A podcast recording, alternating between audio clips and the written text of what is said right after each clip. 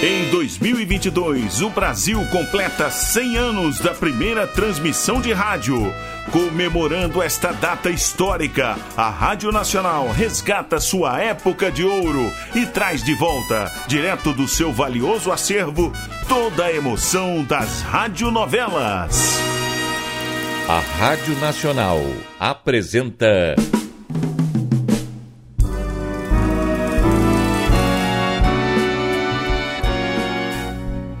A Vidente e o Vigarista.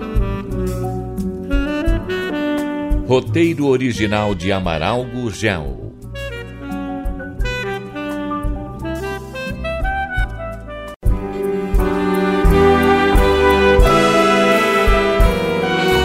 No capítulo anterior, você ouvinte pôde perceber que o encontro de Nadir e Ernesto promete mudanças nos destinos de ambos. Mas nada será tão simples assim. Não se iluda, bobinha. Se continuar com essa tolice, irá ser apenas a outra nas mãos de um tipo que nem sequer é casado. E o que, que você pretende que eu faça, Júlia? Ah, que desista dessa loucura e volte comigo. Desistir? Não, desistir nunca. Desistir de um sonho que é a coisa mais bonita da minha vida? Não. Eu sei agora que poderei ser uma bailarina. Nem isso irá conseguir, Nadir. Esse homem foi um vento mau que passou pela tua vida. Ainda é tempo de fugir dele. Eu não posso. E se posso, não quero. Quer dizer que não está disposta a voltar? Não, não voltarei assim. Assim como? Assim, tendo fracassado. Quando deixei nossa cidade, todos me consideravam uma esperança. E agora? Ah, se eu contar a papai o que está acontecendo, ele virá te buscar nem que seja à força. Não. Faça isso e eu cometerei a maior loucura. Ah, deixa de fazer ameaças tolas. Por favor, Júlia. Me deixe ao menos continuar os meus estudos de balé. Hum. E esse Ernesto? Ele prometeu que até o fim desse mês deixará a casa de madame, que, que se afastará da academia e irá procurar um emprego. Escuta, e se ele não cumprir a promessa? Então eu juro que me afastarei dele, eu juro. Foi entre muitas promessas e juras que Júlia partiu. E eu estava mesmo disposta a cumprir o que havia prometido. Mas. Mas não posso saber se Júlia contou a madame ou se deixou transparecer alguma coisa ou se. ou se até mesmo foi por intermédio de outra pessoa que aquela velha ciumenta ficou sabendo. Seja como for, quando dois dias depois voltei para prosseguir os meus estudos, madame me chamou ao seu gabinete. Não tocou no nome de Ernesto. Nem era preciso. Pois, embora sem falar no motivo verdadeiro, eu sentia ciúmes, ódio daquela mulher, ódio daquele seu olhar. Eu é que não suportei aquela hipocrisia. Nossa conversa começou calma. Sua irmã foi me procurar, Nadir. Ah, eu sei, sim, senhora, ela me falou. Queria saber se seu aproveitamento nos estudos. Sim? Eu disse a verdade. Ah. Que você vai indo muito bem, que realmente é uma grande vocação e que senti orgulho de ter você como aluna. Oh, obrigada. Bien. Depois ela quis saber de sua vida particular. Se você saía com algum rapaz da escola, se tinha um namorado. Ainda uma vez respondi-lhe com verdade. Que foi que lhe disse? Que durante as aulas ou mesmo nas horas de descanso você era muito comportada, que aqui na escola eu nada via, nada sabia. Mas, terminadas as aulas, depois que vocês saíam, eu não podia vigiá-las. Hum, tem razão. Uh, Madame Natália, por favor, vá direto ao assunto.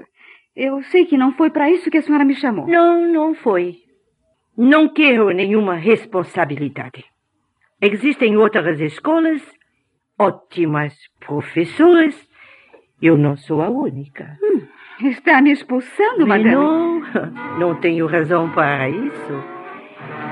Eu quero que você compreenda e deixe a academia por sua livre e espontânea vontade. Oh, madame, chega de mentiras, de panos quentes. A senhora está com ciúmes e quer se ver livre de mim. Ciúmes de você? Oh, menina, você terá que gastar uma vida toda para chegar ao ponto em que cheguei. Eu sou uma artista realizada. Ah, como artista, talvez. Mas não é isso que estou falando, minha senhora. Tem ciúmes de mim com o Ernesto. O Ernesto? Eu não toquei no nome dele. Ah, nem era preciso. Agarrou-se a ele como uma ostra ao casco de um navio. Ah, falemos claramente, madame. Sim, é melhor. Eu ainda tinha as minhas dúvidas, mas agora você mesma acaba de confessar. Ah, há muito desejava fazer isso. Olha, eu não sei viver escondendo os meus atos, encobrindo minha vida com uma capa mentirosa de virtudes. Eu quero lhe dizer que gosto de Ernesto e ele me ama. Criança, ele não a ama. Ah, e acha que ele possa amá-la, madame? Olhe-se no espelho. Não é preciso. Há muito sei que já estou velha. O Ernesto não me ama, nem pode me amar. Ernesto é o egoísta. Só ama ele próprio. E mesmo assim a senhora luta por ele. Se você soubesse o nojo que sinto depois de ter enlouquecido nos braços dele. Nojo da vida. Nojo de mim mesma. É inútil tudo o que está me dizendo, madame. Eu lutarei. E vencerá. Ou melhor, será vencido. Pobre criança. Eu poderia sentir pena de você se não a odiasse. Odeia-me porque teme que eu lhe tire o homem a quem escravizou. Você não compreende, não pode compreender, pobre criança. A escrava sou eu. Escrava dos meus instintos. Escrava de um tipo sórdido que me faz sofrer. Que me alucina, que mesmo assim. O que odeio, menina, é a sua mocidade, a sua beleza. Vocês já devem ter trocado muitos beijos. A hora chega! Você não quer pensar, mas está acima de suas forças.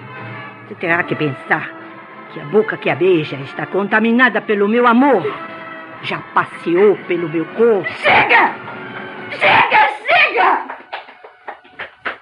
Ah, que vergonha, meu Deus.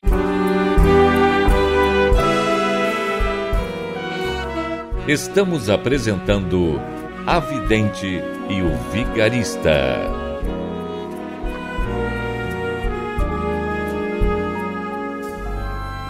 Em comemoração aos 100 anos da primeira transmissão de rádio no Brasil, a Rádio Nacional traz direto de seu acervo histórico a época de ouro das radionovelas.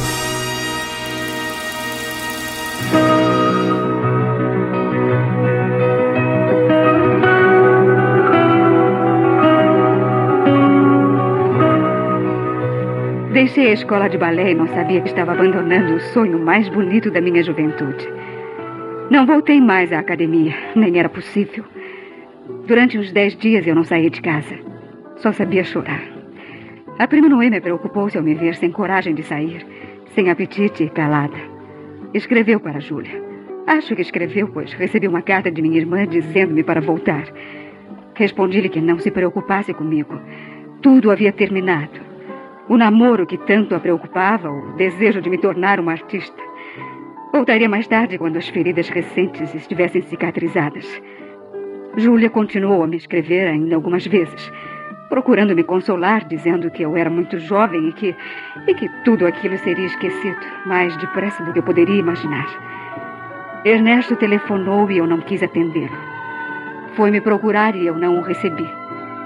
Minha prima ficou contente e deve ter informado Júlia, pois não mais recebi ordens ou pedido para que regressasse. Um mês depois, Júlia voltou a me visitar. Bem, agora que a tormenta passou, que você pode refletir com calma, não quer decidir a sua vida, querida? Eu já decidi.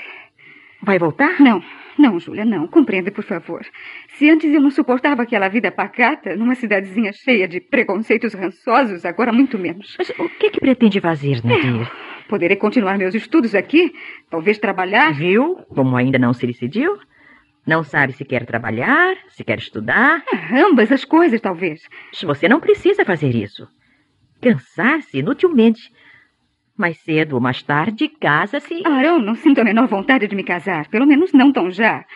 E depois eu preciso ter muita coisa para fazer, atordoar-me para não pensar. Mas, papai. Ele não deve saber o que aconteceu, nem precisa saber que mudei de ideia. Você não lhe dirá nada, não é mesmo? É, mas ele ficaria contente em saber que você desistiu de ser artista e está estudando. Pois então. Ah, mas eu tenho medo, Que eu volte a me encontrar com, com, aquele sujeito? Não, não, nunca mais, eu juro. Quando me lembro das, das intimidades que Madame me contou, ufa, ele já não existe para mim. Está sendo sincera? Claro que eu estou, querida, claro. Eu, eu nunca menti para você, mana. Quando você veio indagar sobre o que eu estava fazendo, eu lhe disse tudo, sim? Sim, mas Mas, mesmo Júlia, assim... querida, será que você perdeu a confiança em mim? Não, não, não, não é isso, não. É que a prima Noêmia está achando que é muita responsabilidade. E depois do que aconteceu, ela tem razão. Se algo mal lhe acontecer... Ai, nada vai me acontecer, nada. Eu reconheço que quando cheguei aqui era muito ingênua, mas eu, eu aprendi, eu aprendi bastante. É, acredito que terá aprendido. Pois então, eh, se a prima não me quer mais aqui, eu posso muito bem ir morar numa pensão para moças. Você? Morando numa pensão? E o que tem isso? Nininha está aqui estudando medicina. E o pai, que é prefeito de nossa cidade, não tem esses cuidados. Ela mora numa pensão. Mas a Neninha está com 22 anos. Oh, mana, nesses poucos meses eu.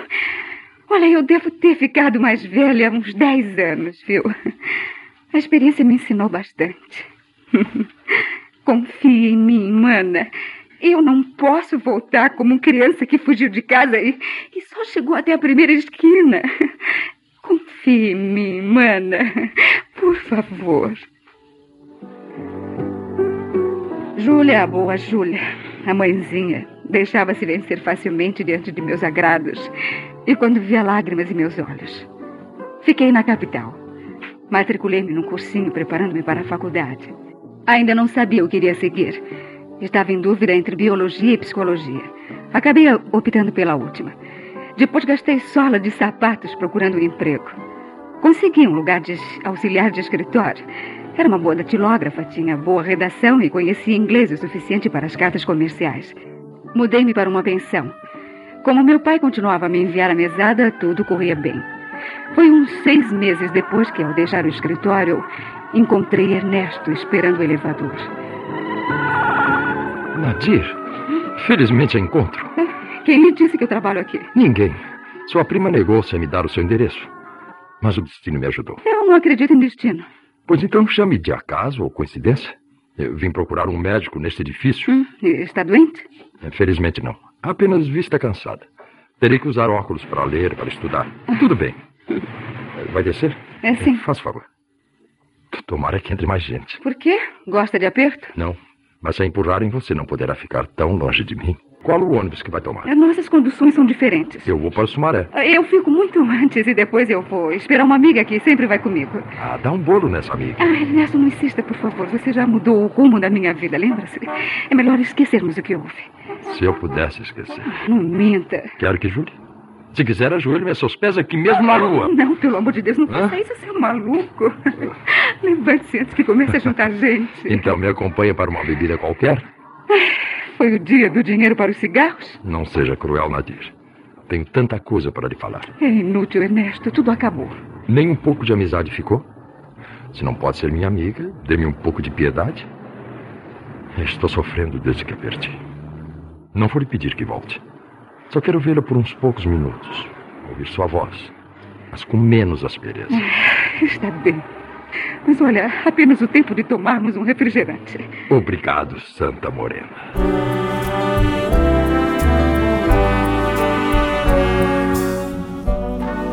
Se você soubesse o meu desespero quando você se recusava a atender meus telefonemas, a me ver.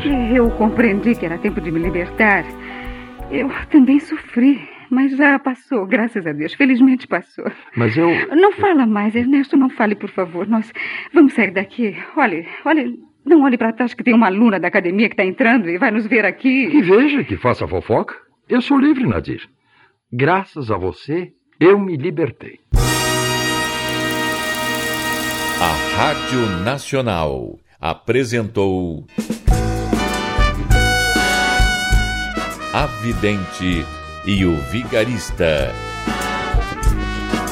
Roteiro original de Amaral Gurgel.